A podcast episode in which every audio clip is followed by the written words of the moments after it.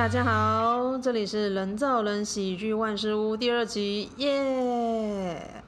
哦，我前阵子终于忙完最近的两档表演，一个是不红的火烤，然后第二档表演是我们寻笑堂的勇者斗笑点。那其实，在不红的火烤的时候，我是当幕后啦，就是段子教练的身份。那我那天也是看完不红火烤的时候，我觉得干超好看，超好看。我一年大概会花。呃，这两年我每年都花一万多块来看喜剧的表演，不管是看卡米蒂啊，还是看二三，或者是去外面看漫才的表演，那加起来我每年会看超过三十场啊，售票演出就三十场，然后 open mic 的话也是狂看，open mic 几乎每个礼拜都会来。那以我这种看表演的量来说，我真的可以很明确、很肯定的跟大家讲。不红火烤应该是今年好看的表演前三名，干，真的超好看的。哎，在讲说它多好看之前，我想先来讲一下我以在做喜剧之前做的事情。接触喜剧之前呢，我是听乐团跟玩乐团的。我从大概十八岁就开始听地下乐团跟外国乐团，到现在三十七岁，哇，听了超级久，快十九年。那从十八岁一直玩乐团，我是鼓手，我打鼓打到三十岁左右。那所以，我听团的经历是很长啦。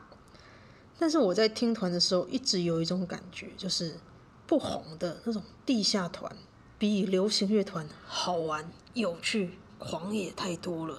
真的，因为地下团他们有一种，就是没有在 care 自己票房，完全不在意主流，不在意商业。的那种气势，他们只是想讲自己，表达自己理念，表达自己音乐，还有真实的展嗯展现自己的情绪。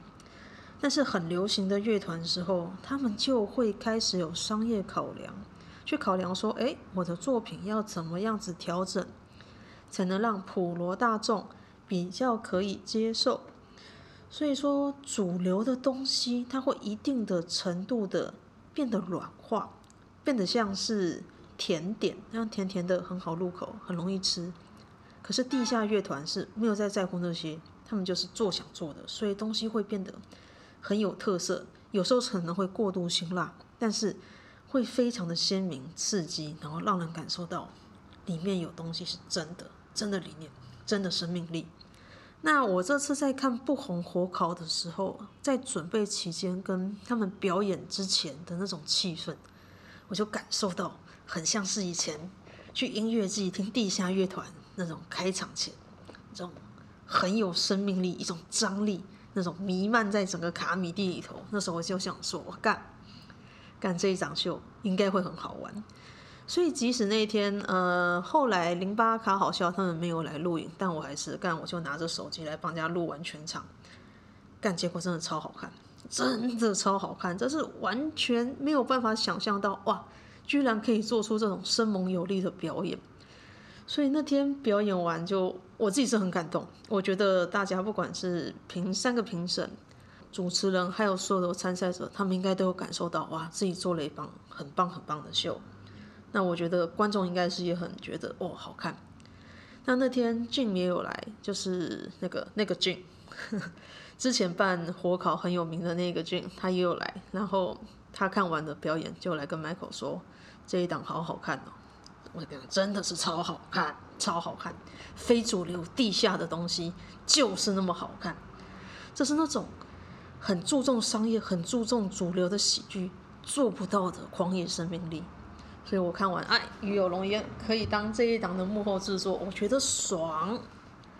那不红的火烤接下来也会加演，但是什么时候加演就不晓得。不过加演如果还需要我再帮忙看段子或做一些协助的话，我是很乐意啊。我最喜欢看这种不红但是很狂野的东西，超喜欢。那我现在回想一下，就是事后再分析不红火烤为什么会那么好看的话，我觉得从技术上还是可以推断出一些嗯优点吧。那首先很基本的就是这一次我是段子教练，我帮所有参赛者来看他们写出来的文本，所以我能确定他们的文本有做到一个基本分，就是拿出来不会太丢脸，除非他们没拿给我看。那第二个就是我们这次有配置主持人是 OK，然后还有三个评审是啊、大雕博士六块钱跟 Michael。那其实这个配置超棒，我跟大家解释一下。首先是 OK 的主持人，他是啊、如果大家有看他平常表演或者影片的话，可以感受到他是一个比较走冷拍，然后比较。嗯，怎么说？有点有点杀气那种感觉。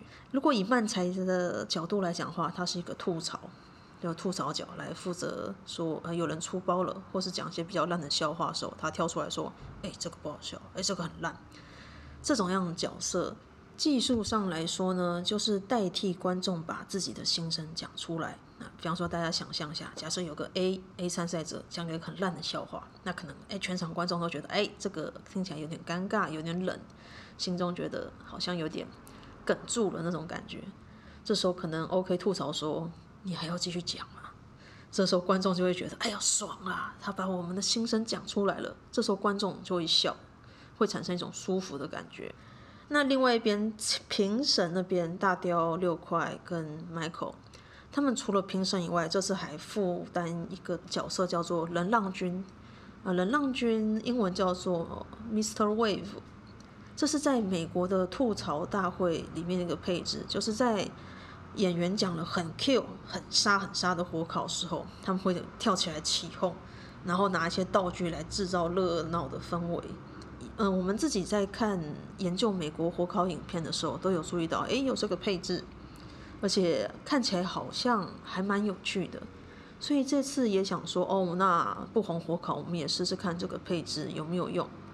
那结果效果超好，火烤演员只要讲很棒的笑话，大雕六块 Michael 他们就拿一个假的篮筐跟篮球跳出来，然后让火烤演员灌篮，就这种看起来很锵的动作，会把气氛抬到超好，就演员自己本身都知道投篮就是很杀。那所以心里也会有这种兴奋感觉，那观众看久了也知道哦，这里很 Q，有一种很 party、很同乐会式的招数冒出来，大家都很开心。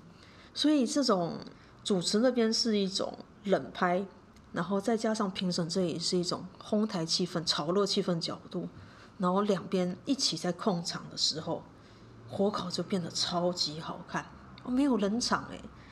如果嗨的话，那当然，呃，评审这里起哄的话会让气氛更嗨。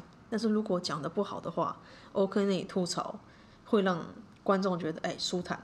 那评审这里也会做一些吐槽的小道具，他们这里也是一种加成的效果。那中间有一段其实是那个有一个火烤演员，他真的是讲不好，结果评审跟主持人一起吐槽，真的笑死我，超棒。这种双吐槽的感觉，哇！全场真的是都输给，就输给台上。觉得就算台上讲很烂，但是当下还是因为有人吐槽，有人做出了很好笑的反应，还是会让这个秀变得超级好看。所以我觉得这个不红火烤干绝对要加场，或者是明年再做一次，我都觉得很棒。就就算我不当幕后花，我也一定是买票来看的啊！一定要算我一份。好，那接下来来讲我们玄笑堂的勇者逗笑点。那先跟大家介绍一下，我们玄笑堂的成员是，元老的成员是我、班尼、Michael、泥鳅、康普列。然后在我们演到第三档的时候，嗯、呃，我们另外找了黑黑跟 OK。那同时间泥鳅也休息，康普列也休息。所以我们是维持在一个能够确保还有至少五个演员在表演的状态下就继续进行。那我们那时候是号称开玩笑说我们是喜剧界的杰尼斯，我们会拉人进来，然后培育，然后一起表演。那中间团员如果要休息或是毕业的话，都可以，都可以，就是很 free 啦。那呃，我们一开始的时候是老 K，就是萨泰尔那个老 K，头发很多颜色的那个人，他找我们进来，找我们来组这一团。然后组到呃演到第二档的时候，可能老 K 跑去加入沙泰了，比较没有时间顾我们，那就变成我们自己来呃制作跟管理自己的运运作。然后到了现在的话，我自己也开始演了脱口秀两年，我有感受到一件事情，就是，嗯、作为一个团体的经营，我干真的超棒，超棒，那个资源共享的感觉，跟大家一起拿自己的每个人擅长部分来发挥，互相的分享，这是非常重要。那为什么会说这个？是因为。平常脱口秀最基本形态的表演是，比如像周末夜喜剧秀，或是二三的焦点之夜。这种秀呢，就是有一个制作人，呃，分别去敲当时可能有空，或者刚好手上的段子也整理到一个程度的演员来做演出。所以就是东找一个，西找一个，那大概凑到四个到五个人的时候就可以表演了。但是这四到五个人可能彼此没有很熟悉，或者是呃。感情也不一定特别深厚，那对于彼此的段子一定没有很了解。那在这种状态下去表演，那呃表演本身，我其实是觉得也不错。这种状况的话，看起来我自己觉得也是蛮好的，有它的趣味在。但是如果是作为一个团体、一个队伍来运作的时候，我们会有段子读书会这种事情，所以我们会在表演的前。呃，两到三个月就开始一直在互相看对方的段子，来互相给意见。对于对方的段子都会了解，那也会给对方表演上啊、人设上面，或是段子可以发展的方向给很多建议。所以，我们对于彼此有很多了解跟认知，还有一种同伴的情谊的状态下，最后拿出来的成品，我觉得非常好看。那讲一个最简单的做法就是。最后修改段子，我们都会提到互相的团圆。那比方我可能提到，这次我有提到班尼，OK，Michael，其实我全部都提到了。然后他们可能也稍微有提到我。这个就是在平常的周末夜喜剧秀不可能出现的事情，太难了，因为根本没有看过别人的段子啊。可是我们寻笑堂因为大量的段子读书会，然后对于彼此都很了解。所以可以在段子里面加入彼此的感觉，这就就是有种队伍的感觉。所以演完这种东西，我都会觉得，大家是同伴，而且我相信观众看完也会觉得，哇，这一团是同伴，这种感觉我觉得非常非常的好。那除了段子本身以外，嗯、呃，我们自己的团员大家都有互相的自己私下的工作嘛，所以。大家也可以用自己的工作啊，或者是资源来，嗯，互相的支援这一档表演啊。比方说最明显就是嘿嘿，他是一个动画师，那他就可以做一些平面设计或是影片的设计，来协助大家把，嗯，宣传海报啊，或者是甚至做出宣传影片，来把这些东西平面宣传行销做得很好。那我自己平常其实我也只会写段子跟看段子而已，所以我工作就是一样是段子教练。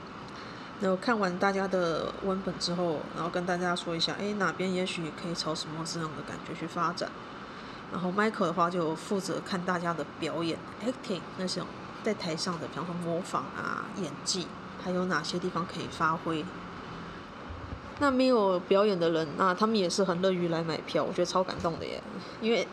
说实在的，虽然他们没有表演，可是我们段子他们早就看过几百遍了。段子读书会他们也照样来，可是，在他们完全了解我们要演什么状态下，他们还是付钱买票，但其实很感动啊！这就是队伍。然后我现在想一想说，其实我们刚组团演完第一档的时候，就会有人唱衰，哎，可能演完第一档就解散喽之类的事情。那一般来说，好像喜剧界有一个说法是。嗯，是脱口秀团通常两年就会挂了。其实常态真的是这样子，大部分的脱口秀团，嗯，活不过两年呢。我现在想起来，有超过两年的只有战立帮，然后笑爆麦好像也快超过两年了。然后，呃，好好笑女孩那边是一直在更换团员，一直在更换团员，所以算起来他们也是算超过两年。可是其他的团啊，像是什么，啊，双喜门、犀利克、好事派，还有麦克风椅子，诶，现在都没有在运作，不管是休团还是怎样，反正没有在运作。所以我觉得，诶，我们撑过两年这个坎，应该可以继续下去吧？一定可以吧？那我现在也觉得，有时候你活下去的关键点，有的时候是因为这个团本身要轻松好玩，不要太把它当工作，或者不要太有想太多什么。我要商业，我要赚大钱，我要红。有时候你加入这些情绪进去的时候，那个好玩感会降低，同伴之间的情谊会降低。一旦这些东西降低之后，这件事情就不是好玩，而变成工作，你就不会太想做它。所以我觉得干好玩好重要。好，然后这一次演的时候，我自己的期许是，呃，因为我在上一档。的表演之后，我发现我卡关了，我我觉得我写不出新的东西了，所以这一次比较积极的想说，哎，我要怎么样突破，怎么样让自己可以多挖一点东西出来，然后就变成我每一天每天都在很注意周遭，哎，有什么东西可以写啊？有梗图记下来，有什么奇妙现象记下来。那我觉得这个方法其实最踏实有效，因为我以前的话是有灵感来才写。忽然间，biu，灵感发射到脑袋，然后忽然间整个故事就好了。以前是这样子，变得很偷懒。那这次是硬逼自己，一点点灵感就当做一块积木，然后最后我每天都收集积木，最后用的是积木拼成一座城堡这样子的感觉。那中间有发生一些很大的事件，像是呃，我以前男朋友死掉这种事情哦，他真的就是，这是一个，这事件一发生，你会发现。这个绝对有一百块积木可以堆在那里，我就开始从这个世界里面收集各种想法、跟经历、跟感受，然后写出来一个段子。那这个段子是我这一次玄孝堂表演的收尾，我觉得超感动，因为写出来是一种在纪念一个对我很重要的人。那我希望可以，呃，用写笑话、讲笑话的方式来纪念他，而且写完之后，这个故事还可以让观众笑，这是我觉得很珍贵的一点。因为他死了，他死了之后，他再也不会存在这个世界上，他就消失，化为泡影，变成一坨灰。那坨灰能干什么？啊、呃，可以滋养大自然。可是，如果我把他的经历写成故事，写成笑话，放到网络上，或是表演给现场人看的时候，会可以产生笑声。这就比这就比变成灰更值得、更有贡献的事情。所以我对于我这次的结尾，哇，我很满意，很满意。听说很多人听到后来就很鼻酸，那种又笑又哭。就本来觉得，哎，我是来看笑话的，结果后来发现，哎，居然有感动到哭。这我觉得是一种突破啦，这是做到我以前单纯讲黄色笑话或单纯讲地狱梗做不到的事情。然后我有一个很感动的点是，我们做第一档表演的时候，总票房才六十张，那现在做到第四档。总票房一百五还一百六，我觉得真的是很爽，爽啊！天哪，一开始真的没有想到我可以，我们团可以卖到一百六，谁信？这谁信？那所以说，嗯、该怎么讲？其实就是一种慢慢累积，然后发现这些成果是一点一滴的、很确实的堆在那里，心中会有种踏实感。而且有一些观众，他们是连续两天都来，我看到的时候都吓到。真的吗？同一档秀你要看两天？我们今天跟昨天表演的是一样的，可他们就是买单，所以我很感动。然后还有一个观众是他提前报名说要来帮我们化妆跟那个做造型、做头发，我也觉得很感动。以前从来没有遇过这种事情，你会觉得，嗯、虽然喜剧演员是在台上讲一些邪恶和阿萨布鲁、腥膻色啊、地狱梗，老实说就是伤风败俗的东西，可是会有人喜欢，而且愿意付出实际的善意跟实际的帮忙来帮助我们这些阿萨布鲁的人，我心里又觉得好感动哦！天哪，真是非常开心。然后现在表演完，我通常都要。那种休息个两三个礼拜，完全休息，因为表演是一种把自己灵魂能量榨干，在台上挤出来所有的力气跟精神，然后榨向我台下观众的一种行为。所以我每次表演完那种榨干所有生命能力之后，隔天都会躺在床上动也不动，然后看着天花板，然后觉得啊。完全不想再上台。这种状况大概会维持一两个礼拜，因为非常非常的疲劳。可是，一两个礼拜之后休息过后，又会觉得创作很棒，能够上台还是很开心的事情。那不过我现在就是在那种哇，叫我写段子哦，要我的命哦，我现在要休息。那所以这休息期间来录集一些 podcast，嗯，然后这一集就大概是这个样子。那接下来的预计的 podcast，我可能会找啊寻笑堂其他的成员来跟他们访谈，啊，来试试看，是我到底能不能跟人类讲话呢？其实我也不知道，但是访谈之后就知道了。好，今天就讲到这里，谢谢大家。